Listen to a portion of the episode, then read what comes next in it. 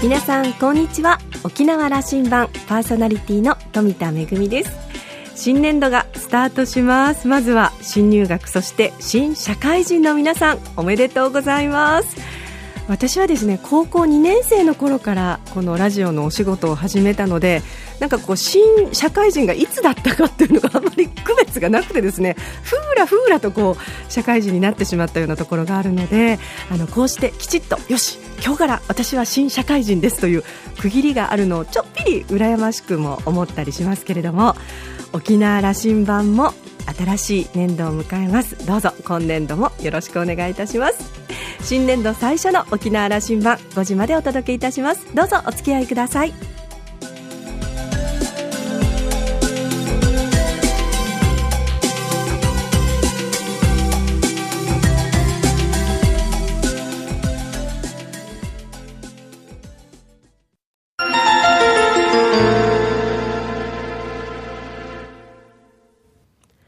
那覇空港のどこかにあると噂のコーラルラウンジ。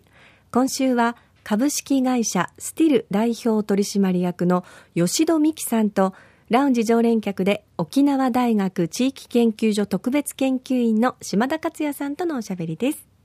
吉田さんは1976年生まれ那覇市のご出身です。沖縄小学高校を卒業後慶應義塾大学に進学。美学美術史学を専攻しオペラを中心に舞台芸術について学びます。大学卒業後は国際会議やイベントの企画会社に就職。その後フランスへ留学します。留学中にコミュニケーション PR に関する仕事をしたいという思いが芽生えたと話しています。帰国後は国立劇場沖縄の宣伝編集や沖縄美ら海水族館の広報担当を務めた後に PR プランナー資格を取得し東京の PR 会社に転職。観光庁のキャンペーンや企業のプロモーションの業務に携わります。2011年に株式会社スティルこれはフランス語でスタイルという意味の会社を設立。現在は沖縄東京を拠点に企業団体の PR コンサルティングなどを行っています。今年2月に内地の歩き方沖縄から県外に行くあなたが知っておきたい23の掟を出版。自らの経験をもとにどんなメッセージが込められているのでしょうか。それではお二人のおしゃべりをどうぞ。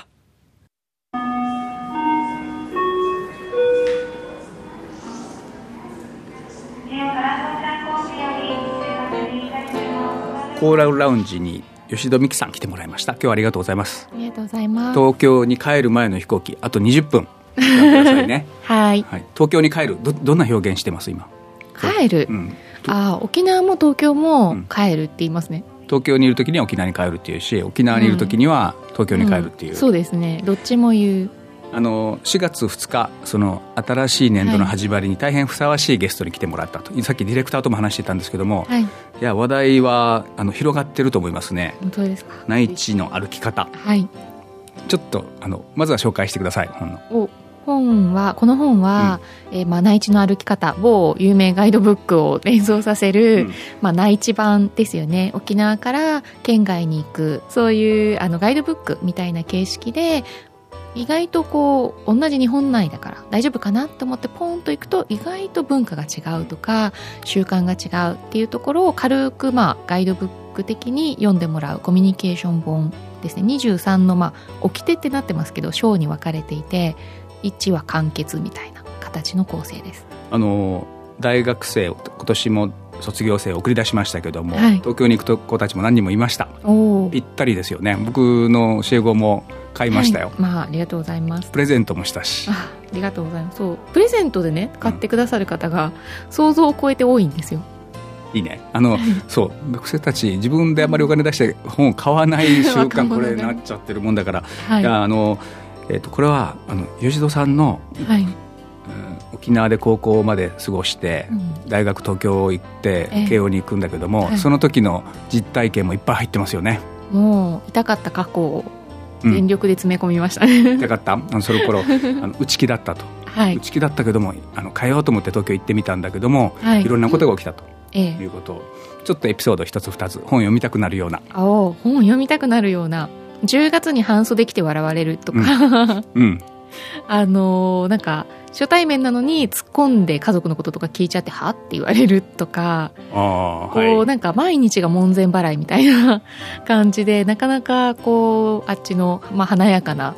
女子大生の皆さんと友達になれず苦戦しました、ね、慶応だもんね。そうですねとりわけまあお嬢様ばっかりだったんでしょ？まあ、当時は巻き髪スカーフいつもスカートみたいな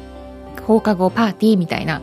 またそういう人たちのところに飛び込んでしまったのでもう浮くことこの上なく大変でした、あのね、あの僕たちの時代は、はい。た多分30、30年以上前だとはい。電車乗らな乗ったことないので。はい。であの来る電車来る電車がうん。通勤時間時だといっぱいだと。ええ。満車だと、あの満車でずっと乗れませんでしたと言って遅刻する子がいたというのがこれ本当の話なんだけども。つつましい。つつましいだと思うよ。で今今の子たちはどんなことが起きてるんですかね、東京に18位で出ていくと、うん。そうですね。実際私の感覚古いとまずいと思ったので今まさに東京で大学生活始めたばっかりのうちなんちゅにもインタビューさせてもらったんですけど情報はオンタイムで入ってくる、まあ、SNS も見てる。ファッションも分かってる。流行のスポットも分かってるよしと思って全然いけると思っていくとやっぱりあの大きく2つぐらいつまずくことがあって1つは、まあ、あの無言のルールといいますかあの Suica はスマートにチャージしておくものだとか例えばあの季節は空気読んで重ね着するものだとかそういうなんかあちらの人当たり前にやることとかに馴染めなくてもそこでこけるっていうのとあとまあやっぱりコミュニケーションのスタイルが全然違うので沖縄のままみたいな感じので行ってちょっと痛い目に遭うっていうこうなかなかうまく打ち解けられなかったりとか変だよって言われたりとか。表現聞きたい。沖縄流のコミュニケーションっていうのは具体的に言うとどんなことになるんですか、結構初対面でも短時間でも相手のことをわーって根掘り葉掘りで最初に情報収集をしてあこの人はなんとか22の友達のなんとかの先輩のなんとかだからよしこんな関係みたいなうん。こうい立ち位置をお互い完全に明確にした上で付き合うんですけど、うん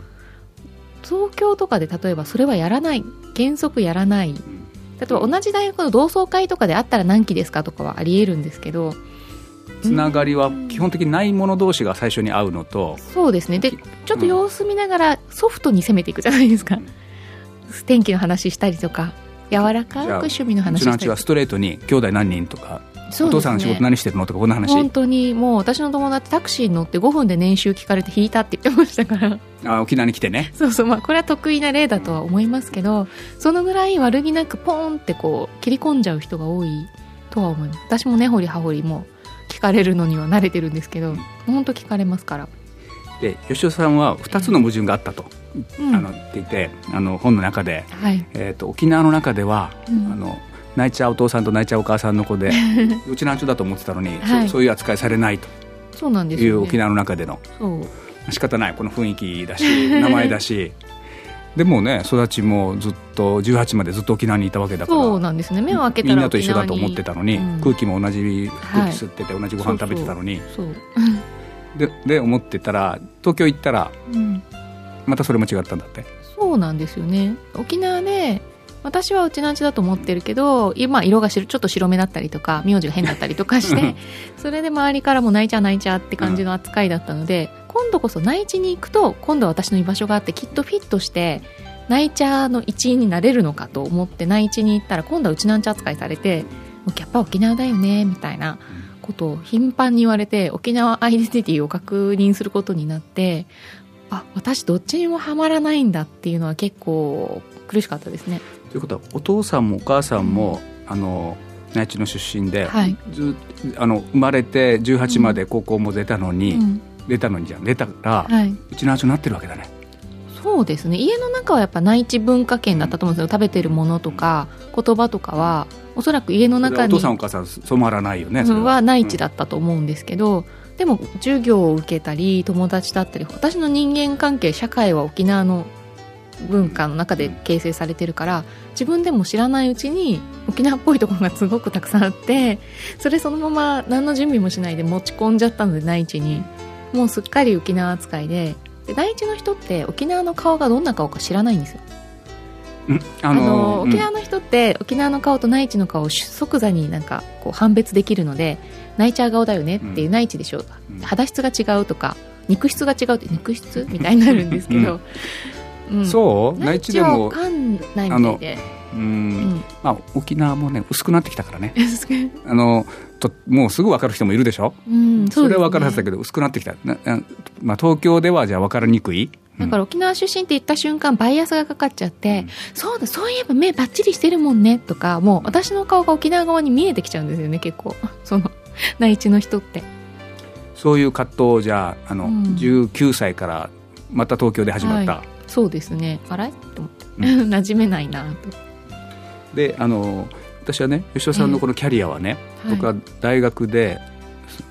メディアとマーケティングを教えてるはい。とすると、あなたみたいなあの人材を世に送り出すことをしてると思ってて、プロモーションとかコミュニケーションとかいうことのプロフェッショナルになっておられるんだけども、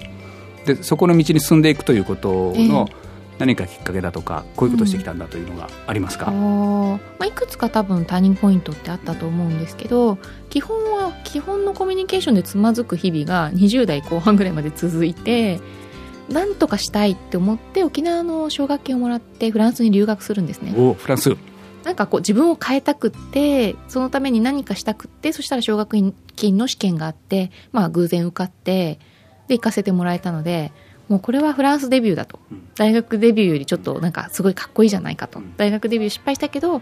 もう内地とかじゃなくてもう今度はパリだみたいな感じでい勢いで行ったんですけどうん。ちょっと待ってよ。東京までは、ううん。ちなーちなのか内ちゃんなのかということとかいろんな葛藤もあってだったけども、で東京で就職したんですけど、即即体調を崩して沖縄に戻るんですね、うん。で沖縄で働いてたんですけどすごいなんか挫折した感がすごくてどっちにも馴染めない上に沖縄帰ってきた上に仕事もできないみたいな、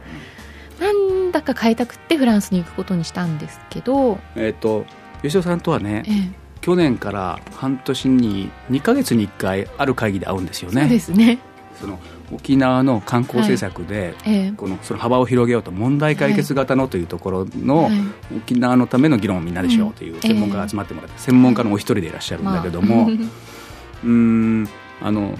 ICT という言葉になってきてうん。10年前だとね、IT って言ってたんですけどね。あー。 information technology だったんだけども、ええはい。今 ICT っていうのが、まあ、これ国もそう言ってるし、ええ。ーその情報のコミュニケーションのテクノロジーだと、コミュニケーションが入ってきたんですよ、えうんうん。まさにあなたの分野だと思うんだけども、このことにおいて、ええ。その沖縄社会はい。うん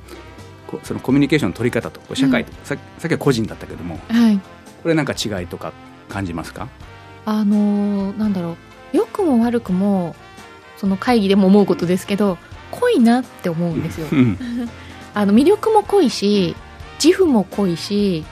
こうやっぱり沖縄ってすごくパワーがある言葉としてもパワーがある土地としても魅力がある。一方でそれに飲み込まれちゃうとこうやっぱりちょっと他とこう客観視したりとか他にもまあ例えば観光地っていう意味でも他にもいろんな魅力的な土地があるんですけどなかなか自分たちが持ってるものがいっぱい充実してるので意外と他を見なかったりとか、あのするところがあるのかな。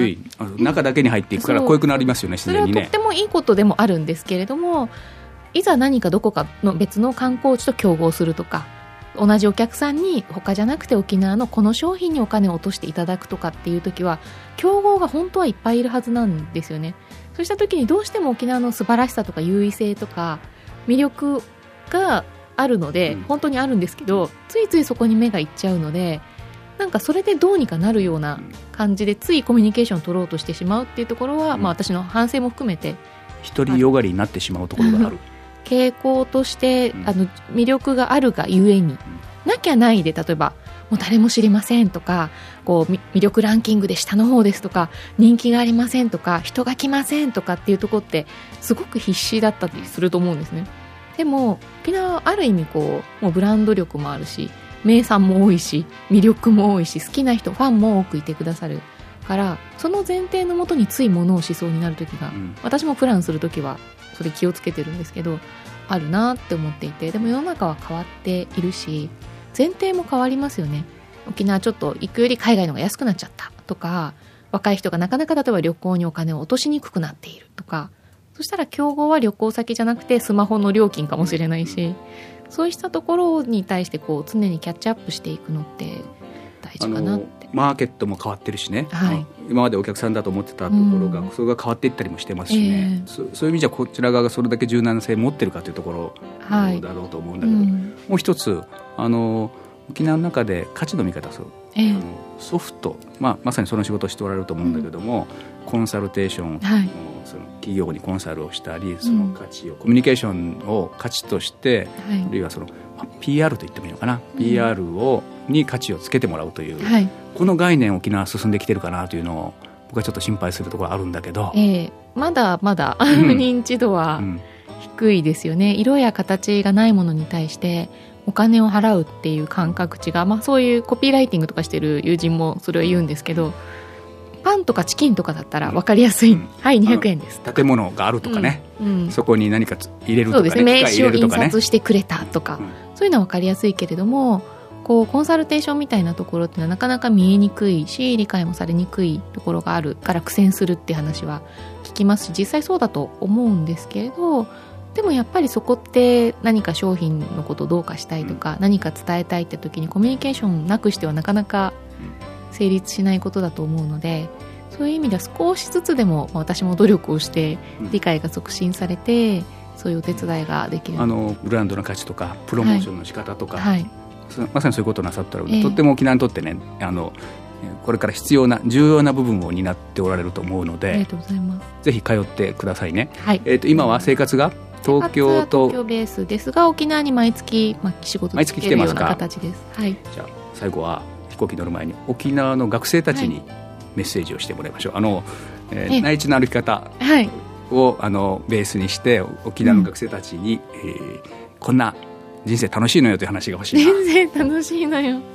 あのちょっとした支え最初に覚えていれば、うん、もうあとはもうやるだけというか楽しむだけだと思うのでこれまでの私のちょっと長めの人生経験から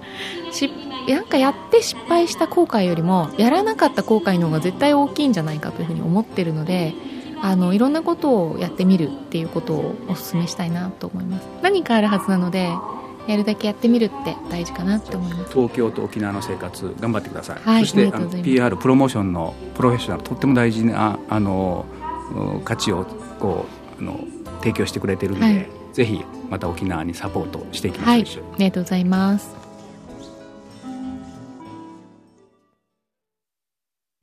吉田さんがお書きになって出版されたばかりの内地の歩き方。沖縄から県外に行くあなたが知っておきたい23の掟。今、私も手元にあるんですけれども、えー、進学や就職で沖縄を出るあなたへ、先輩からのとびっきり具体的なアドバイスが詰まってるということで、確かにあの、パラパラっとめくってみても、あ、なるほどと、ちょっとあのね、あの、吉田さんご自身がちょっと失敗されたようなところの体験談なども含めて、本当にあの、具体的でわかりやすいアドバイスがたくさん詰まっていますので、ね、お話の中にもありますましたけれども、これから実際にその、本土で暮らすことになる皆さんもそうですけれども、そういったご家族やお友達がいる皆さん、プレゼントとしてもいいかもしれませんね。えー、お話を終えて、島田さんは、えー、吉戸さん、今月から東京で大学院生として広報 PR の分野を研究するということです。えー、沖縄は企業や団体、そして沖縄県としても広報 PR の専門のノウハウは不足していると。で、えー、島田さんご自身も広報 PR の分野を専門としている立場から、吉田さんの今後の活躍にエールを送って、沖縄への貢献に期待しているということです。私もあの、同じフランス留学組ですし、あのね、舞台美術についても学ばれたということなので、今度ぜひどこかで機会があったらお話をしてみたいなというふうに思いました。今週のコーラルラウンジは株式会社スティル代表取締役の吉戸美希さんとラウンジ常連客で沖縄大学地域研究所特別研究員の島田克也さんとのおしゃべりでした。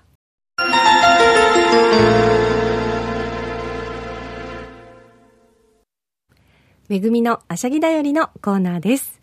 新年度が始まって、えー、私の舞台のね、演出の仕事の方でも今年度どういう動きにしようかなということで仲間といろいろ相談をしてるんですけれども、まあでも忙しくなってくるのは大体秋、冬なので、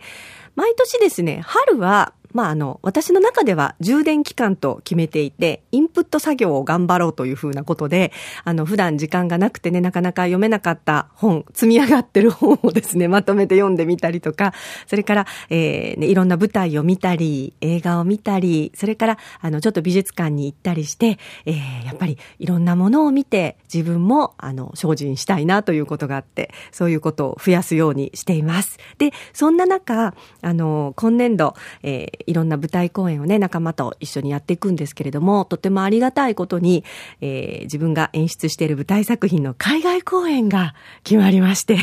あの、とっても、あの、嬉しく思っているのと同時に、あの、日本を代表していくことになるので、あの、しっかりと、えー、公演をね、あの、するためにも、やっぱりあの、これからお稽古を頑張らないといけないなというふうに思ったりしています。でも、あの、こうして仲間がいる、一緒に舞台を作っていく仲間がいるっていうのはとってもありがたいなというふうに思っています。大切な、大切な沖縄の文化です。歌や踊りの中に、あの、先人たちの思いが込められた沖縄の芸能があって、それを現代の生身の人間たち、仲仲間たちがね、あの、体を通してその思いを伝えていくことができるのはとても嬉しいなと思います。えー、秋以降になりますけれども、こちらもあの、詳しく決まりましたら、また番組の中でもお知らせしていきたいなというふうに思います。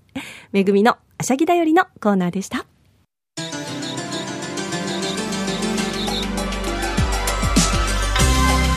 沖縄羅針盤はインターネットを利用したポッドキャストでも配信中ですこれまでの放送をもう一度聞きたいという方いらっしゃいましたら沖縄羅針盤もしくはラジオ沖縄と検索してホームページからアクセスしてお楽しみくださいそれから私富田恵やコーラルラウンジ常連客の島田さんのブログやフェイスブックでも情報発信中です。お時間のある時にぜひこちらもチェックしてみてください。沖縄羅針盤今週も最後までお付き合いいただきましてありがとうございました。そろそろお別れのお時間です。パーソナリティは富田恵でした。それではまた来週。